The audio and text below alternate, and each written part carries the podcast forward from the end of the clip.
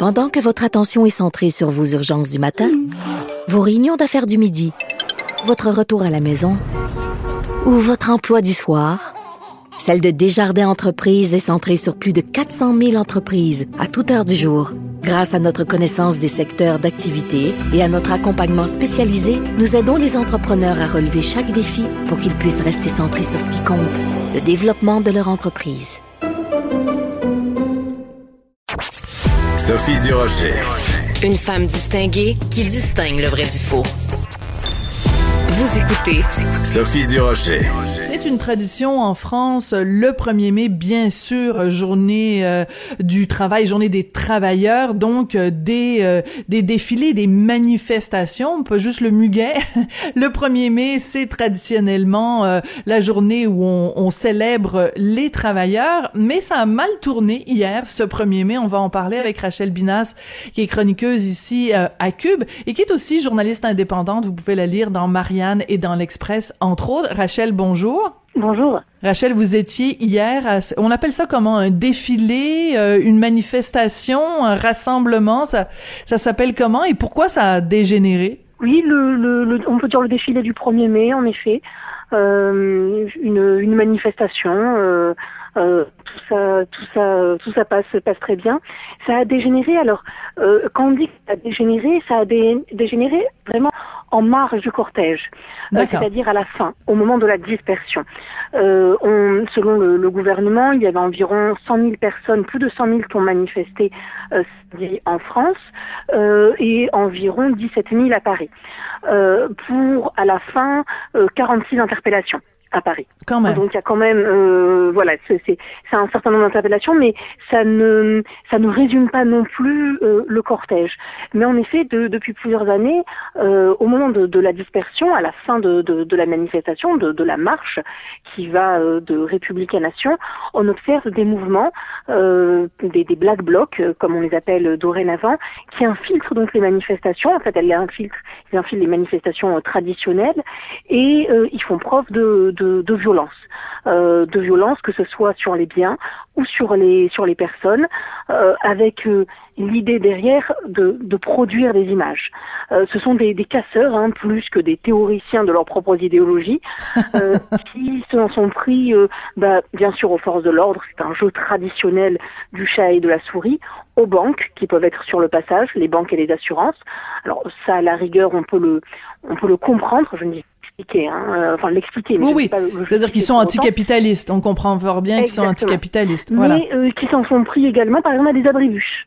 Euh, alors pourquoi politiser un abribus? C'est difficile hein, à comprendre, euh, qui, qui, fait office justement de, de transport en commun. Euh, c'est aussi euh, pour bah, les classes ouvrières. Personnes. Pour les classes ouvrières, donc c'était anticapitaliste, mais... voilà, c'est pas très compréhensible. Mais c'est quand même, voilà, c'est le transport en commun contre le réchauffement climatique et la possibilité pour les personnes les, les moins fortunées de pouvoir se déplacer il y a, cette idée-là, c'est-à-dire de produire des images pour les caméras et de s'en prendre aux policiers, voire même, on l'a vu, aux pompiers qui voudraient intervenir dans ces moments-là. Voilà. Euh, par contre, je voyais passer le ministre de l'Intérieur, Monsieur Darmanin, qui euh, dénonçait évidemment ces violences-là et qui dénonçait le fait que euh, quelqu'un comme euh, Jean-Luc Mélenchon avait pas pris la peine de montrer sa solidarité envers les forces de l'ordre. Donc, en, en France, on, on a l'impression que il y a, y a, jamais rien qui n'est pas politisé ou qui finit pas par être politisé. Est-ce que je me trompe, Rachel? C'est le grand paradoxe, notamment la réaction, en effet, de Jean-Luc Mélenchon qui a dénoncé alors à la fois les casseurs, mais aussi le préfet de police en charge de la sécurité à, Paris, en disant que justement il avait failli et, et, donc il était tout aussi responsable que les casseurs. Ce qui, ce qui peut paraître amusant parce que euh, la France insoumise a une position, c'est-à-dire le parti de Jean-Luc Mélenchon, assez paradoxale sur la police. On aime à la dénoncer, pointer du doigt, manifester aux, côtés de collectifs comme la police assassine, etc. Et, ensuite, euh, on vient jouer quasiment les pleureuses en expliquant que finalement ils n'ont pas ils n'ont pas fait leur travail euh, et que on ne peut plus manifester euh, de manière euh, de manière sereine. Ce qui est assez faux, hein, parce que moi j'ai croisé un certain nombre de la France insoumise, l'essentiel du cortège jusqu'à bah, voilà jusqu'à la fin, c'est parfaitement déroulé. Il n'y avait aucun risque et ça en grande partie grâce aux syndicats qui alors certes n'ont plus la puissance d'antan, mais qui ont encore les moyens ben, de tenir et d'assurer la sécurité dans les cortèges. Mhm. Euh, c'est eux qui, qui l'assurent. Donc euh, oui, c'est le paradoxe de cette gauche qui euh, aime à dénoncer la police, sauf quand elle en a besoin. J'adore la façon dont vous résumez les choses, mais on en a aussi ici au Québec des gens comme ça, des gens qui qui crient tous les policiers sont des salauds, mais quand ils se font harceler, la première chose qu'ils font évidemment c'est d'appeler la police, ou alors encore des gens qui disent il faut définancer la police, hein, ce fameux mouvement euh, né aux États-Unis, defund the police, mais qui après se plaignent que la police ne soit pas efficace ou qu'il n'y ait pas suffisamment de force de l'ordre quand euh, quand c'est leur sécurité qui est en jeu. On en a aussi des comme ça chez nous. Euh, vous avez, on a parlé un petit peu de, de Jean-Luc Mélenchon, ça nous emmène quand même à notre deuxième sujet. C'est euh, dans les notes que vous m'avez envoyées pour votre chronique d'aujourd'hui, Rachel, vous nous dites la gauche française qui se fracture un peu plus davantage chaque jour. Il faut rappeler quand même que euh, aux élections, Anne Hidalgo a obtenu, mais même pas 2% des voix. C'est rien du tout pour le Parti socialiste. C'est rien du tout. Et quand on sait qu'il y a encore quelques années, en 2017. Euh, euh, non, pardon, en 2000, 2012, je crois. Il avait l'essentiel euh, des départements, des régions, la présidence de l'Assemblée nationale, du Sénat, l'essentiel des grandes villes. Et euh, on a aussi le, président François Hollande. Hein, ben oui, c'était un socialiste, oui. C'était hier, c'était encore hier quelque part. Hein. Et en effet, aujourd'hui, le Parti socialiste, qui euh, n'a obtenu que 1,7% des, des, voix à l'élection présidentielle, un score catastrophique, catastrophique pour ce parti de gauche euh, de gouvernement, gauche classique, gauche historique, euh, qui, eh ben, petit à petit, bon an mal an, a été remplacé par la France insoumise, le parti de Jean-Luc Mélenchon, qui est sorti plutôt triomphant, hein, il faut le dire, de, cette élection. Alors certes, il n'est pas arrivé au second tour, mais il est arrivé en troisième position, et c'est aujourd'hui lui euh, qui est euh, devenu un petit peu le, maître. Euh, c'est autour de lui que se négocient justement les places et les investitures en vue des élections législatives de 12 juin prochain. C'est compliqué hein, parce que la ligne de la France insoumise aujourd'hui n'est pas vraiment la ligne du Parti socialiste qui se veut très attaché à la laïcité, universaliste, etc. Et donc, euh, ben, aujourd'hui, le Parti socialiste, peut-être parce que par une vision assez court-termiste des choses, pour euh, garder, conserver quelques élus, ben, est prête à brader ses idées. Euh, mmh. au profit de, de, quelques places. Alors c'est extrêmement compliqué pour tout le monde. Alors depuis hier, un accord a été conclu entre les Verts et la France insoumise. Aujourd'hui, euh, ben, les discussions se poursuivent, les négociations entre le Parti socialiste et la France insoumise, et également le Parti communiste et la France insoumise, mais euh, on, on, voit difficilement comment le Parti socialiste pourrait se relever, parce qu'en politique, il n'y a jamais réellement d'alliance. Il y a toujours un parti qui en aspire un autre. Oui, c'est ça. Après, c'est celui euh, qui. Oui, voilà, c'est très bien dit. En effet, c'est comme. voilà, la mort du Parti socialiste derrière. C'est ça, c'est comme euh, quand vous mettez du sucre dans, dans de l'eau, ben vous pouvez dire que c'est une alliance entre le sucre et l'eau, mais il reste que le sucre est complètement dissolu et après ça vous donne de l'eau sucrée, donc euh, c'est pas c'est pas vraiment exactement la même chose. Euh, je veux juste revenir sur ce que vous avez dit très très brièvement. Vous nous avez parlé donc de de, de la position concernant la laïcité. Il y a un extrait qui a beaucoup circulé, en tout cas sur mes médias sociaux. C'est Jean-Luc Mélenchon qui donnait hier ou avant-hier peut-être euh, une une entrevue euh, dans laquelle euh, il disait bon ben, il se prononçait sur ce que Emmanuel Macron avait fait pour pour dénoncer ou combattre le séparatisme. Et Mélenchon disait ouais mais c'est c'est c'est juste pour stigmatiser des individus. Donc on on peut imaginer que sa position disons sur la lutte à l'islamisme et non pas à l'islam est, est peut-être pas la même que que celle de du Parti socialiste, par exemple? Et pour tout vous dire, il a changé. Jean-Luc Mélenchon a été un membre hein, du ben Parti socialiste hein, durant des années. Hein.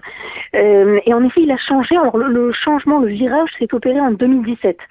Euh, c'est-à-dire jusqu'en 2017, ben, il avait cette ligne qui était plutôt universaliste, euh, plutôt attachée justement à la laïcité au sens de euh, euh, ce philosophe que, qui a eu l'occasion d'ailleurs de, venir outre-Atlantique donner quelques conférences au Québec là-dessus sur la laïcité. Et, et en fait, eh ben, il a changé, il a opéré un virage, épousant la ligne qu'on appelle la ligne Coquerel en interne, euh, du nom justement euh, Éric Coquerel euh, de, du politique de la France insoumise qui, qui, le soutient. Et donc c'est une ligne plutôt ben, très critique à l'égard par exemple de Charlie Hebdo. Euh, ah oui. critique justement sur tout ce qui peut concerner la laïcité comme comme on l'entend, euh, les toutes les critiques qu'on peut faire à l'égard d'un islam politique. Euh, voilà, c'est une ligne qui épouse davantage les revendications des minorités euh, qu'elle ne défend l'universalisme à la française. Ouais. Attendez, parce que quand vous dites quand vous dites la question sur Charlie Hebdo, je veux juste qu'on qu'on clarifie quand même euh, et, rappeler qu'en janvier 2015, euh, 11 personnes sont mortes sous les coups des Kalachnikov et sous les cris de Allahu Akbar parce qu'ils défendaient la liberté d'expression. Donc, euh, quand on dit qu'ils sont réticents face à Charlie Hebdo, c'est quoi? Ils disent que Charlie Hebdo a couru après ou que la liberté d'expression met trois petits points, c'est ça? C'est du, oui mais. Euh, c'est une difficulté aussi avec euh, certains hommages ou avec certaines personnalités qui gravitent autour de Charlie Hebdo. Euh, c'est aussi, par exemple, euh, le, la prise d'opposition de euh, l'un des membres de la France insoumise, à Abouaf, un jeune franco-algérien qui espère une investiture aux législatives sous la bannière France insoumise et qui expliquait, par exemple, les pouilleux de Charlie Hebdo n'existent qu'à travers notre indignation. Euh, c'est ce ah, oui. dégueulasse. Voilà, c'est ce genre, c'est ce genre de propos euh, qui passe quand on est à la France insoumise. Incroyable. Parce que je tiens à le rappeler pour les gens qui nous écoutent, Rachel, je trouve que c'est extrêmement important. Cette fausse réputation qu'on a faite, enfin que certains ont faite à Charlie Hebdo, euh, comme quoi ils, ils arrêtaient pas de s'en prendre à l'islam. Or, il y a des gens plus intelligents que la moyenne des ours qui sont allés vérifier et qui ont fait des pourcentages. Et ce qu'on voit à travers les unes de Charlie Hebdo depuis la création de, de, de ce journal satirique, c'est que euh, Charlie Hebdo s'en est pris à toutes les religions et ils ont fait des unes absolument vitrioliques sur les catholiques, sur les juifs, sur euh, bon les témoins de Jéhovah, l'église de Scientologie, amenez-en, je veux dire, il y a, y a absolument aucun aucune base pour dire que Charlie Hebdo euh, était euh, islamophobe ou, ou, quoi que ce soit. Là, c'est basé sur un mensonge ces gens-là pensent qu'à force de répéter un mensonge, ça en deviendra une vérité. Voilà. Euh, et que on, on, ne retiendra, on ne retiendra que ça. Euh, mais euh, oui, en effet, vous le dites très bien. Hein, si on regarde les unes, les dessins de Charlie Hebdo, il n'y a pas de tropisme particulier consacré à l'islam. il commente l'actualité. Ben, il se trouve que très souvent, l'islam justement rythme un petit peu les, les débats, mais l'Église catholique catholique euh, n'est pas en reste. Euh, et euh, l'Église catholique attaque parfois d'ailleurs en justice, se tourne vers les tribunaux pour justement contester certaines unes. Oui. Rachel, je veux absolument qu'on prenne un petit peu de temps pour parler de cette histoire absolument hallucinante. Honnêtement, je pensais pas qu'en 2022 on aurait des situations aussi surréalistes, aussi absurdes. Donc une une une intervieweuse, une journaliste belge qui est sous protection policière à cause de trois petits points, la couleur de sa peau. Expliquez-nous. Alors ça se passe en Belgique, au Théâtre national de Bruxelles plus particulièrement. Euh, l'essayiste euh, afro-américaine Angela Davis devait être reçue pour débattre justement avec euh, avec une journaliste. Euh, plus de 1000 personnes étaient, étaient attendues, avec voilà des, des, militants, des associations, etc. dans, dans la salle. Et le problème de, de Safia Kessas, la journaliste qui devait débattre, eh bien, euh, elle a pêché par sa couleur de peau, pas assez foncée, trop claire. Euh, engagée contre les inégalités, certes, mais pas noire de peau. Euh, c'est donc perçu par certains comme une provocation ultime.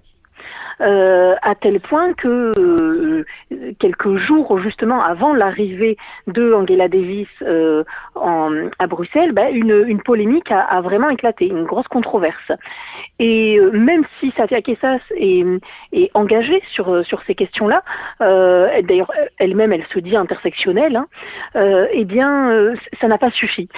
ça n'a pas suffi et vous avez une espèce de pétition de texte qui est sortie sur les réseaux sociaux en expliquant que euh, une personne non noire ne pouvait pas euh, dialoguer euh, de la sorte, que c'était, je cite, un crachat au visage des militants noirs. Alors là, je ne vous fais pas l'écriture inclusive, un militant.e.s. Euh, oui, on connaît.